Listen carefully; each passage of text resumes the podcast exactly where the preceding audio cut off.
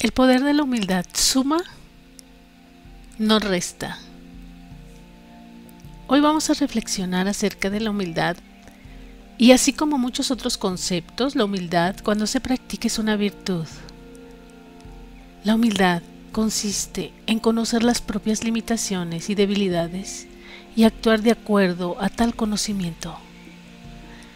De manera que si nos mostramos humildes y actuamos conociendo nuestras propias limitaciones, nos podemos dar cuenta de que es prácticamente imposible resolver los problemas y la vida de los demás, porque estamos limitados, no ordenamos en la mente de otros, los otros tienen sus propias ideas, conocimientos, sentimientos y creencias que juegan un papel muy importante al momento de tomar decisiones o incluso al momento de dejar de tomar decisiones.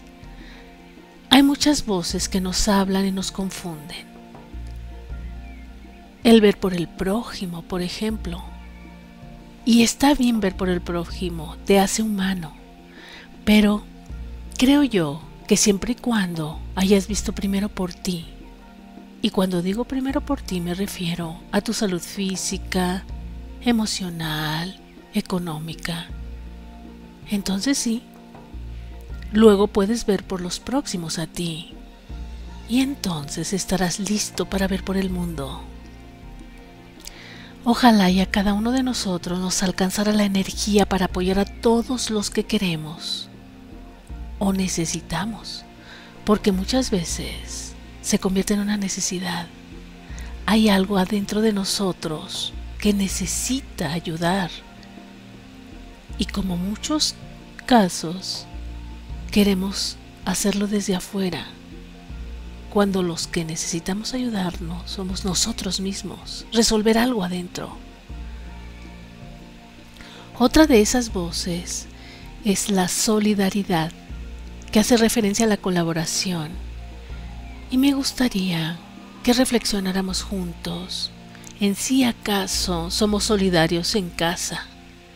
¿Colaboramos con los quehaceres, con la responsabilidad económica, con la educación de los hijos? Si es así, también estás listo para ser solidario con el mundo. ¿Y qué hay de ser solidario en el trabajo, con tus compañeros cercanos? ¿Les colaboras? O en esos momentos si eres humilde y alcanzas a ver tus limitaciones para no colaborar. Sabes, en algún momento de mi vida trabajé en una comunidad muy humilde y de verdad que había algo en mí que me llevaba a querer ayudarlos, a modificar su vida. Creía que podía. Al que le veía unos zapatos rotos, les regalé unos zapatos. Al que andaba con ropa desgastada o vieja le regalé ropa.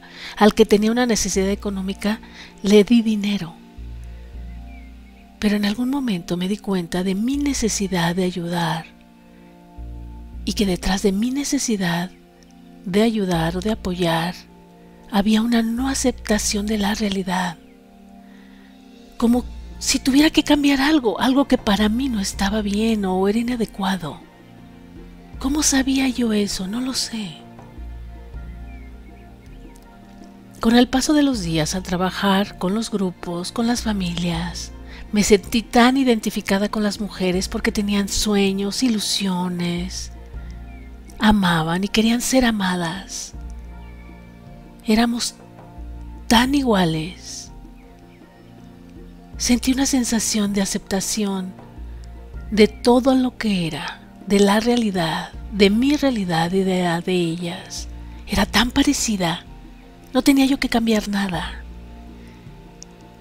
Esas ganas de estar sin la necesidad de cambiarle la vida a nadie son liberadoras. Es una aceptación, es confiar en que cada quien sabe lo que tiene que hacer. Así que la humildad es aceptarme con mis limitaciones, sobre todo con el otro, porque no mando en su vida.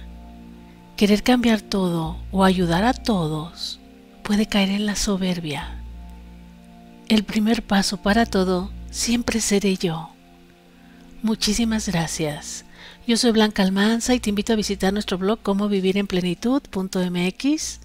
Déjame un mensaje.